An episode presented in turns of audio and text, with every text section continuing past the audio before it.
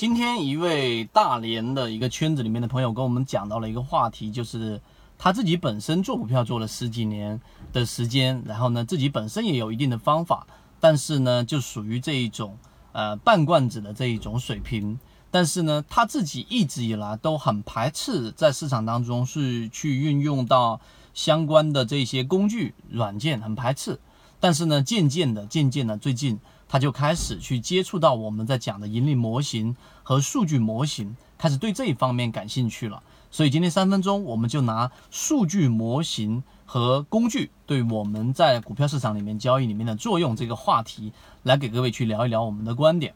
首先，第一个，我们任何人以前都在给各位去讲过一本书，叫做卡尼曼的《思考快与慢》，他自己本身呢就有过这样的一个理论，告诉给我们。市场当中也好，或者人的行为也好，因为他是唯一一位啊，第一位这一个获得诺贝尔经济学奖的一个心理学家，他开创了行为经济学。他告诉给我们：第一，人的直觉判断大部分时候都是不可靠的，都是不靠谱的，这是第一个。第二个，但是直觉呢，就像是我们说打台球，我们台球的每一个动作。它的每一个路线都需要大量的运算，但弹球选手却可以通过直觉来把它给打进。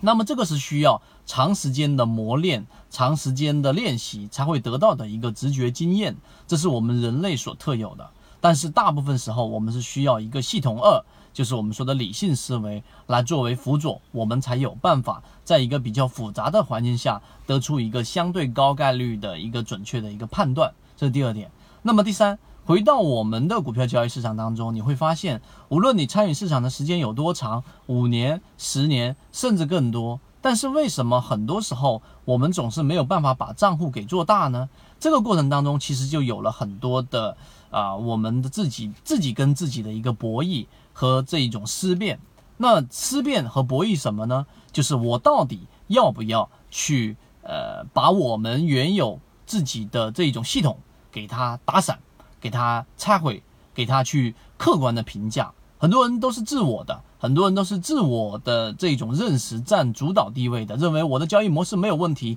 是市场的问题，是监管的问题。而这样的人，他在市场里面转转转转很长时间都没有办法绕出他那个死循环，这是没有办法做大的原因。所以你要想去持续盈利，第一点，首先得承认你的交易系统有漏洞、有问题、有 bug。你需要去修复，那么这个修复的过程呢，就一定是需要一定的交易模型和数据来进行补充。我们讲的三把斧趋势主力买卖点，我们讲的三季报散户数量大幅减少，从三千多只个股里面，我可能一个按键我就能筛选成为可能几十只个股，那这个是我的筛选方案。然后从这几十只个股当中，我又可以把它从有资金的。和没资金的再一划分，最终出来可能就是二十只、三十只个股，然后我再手动的筛选十几只，然后我再通过我的系统一经验来筛选，最终出来就是我真正能操作的那么几只个股了。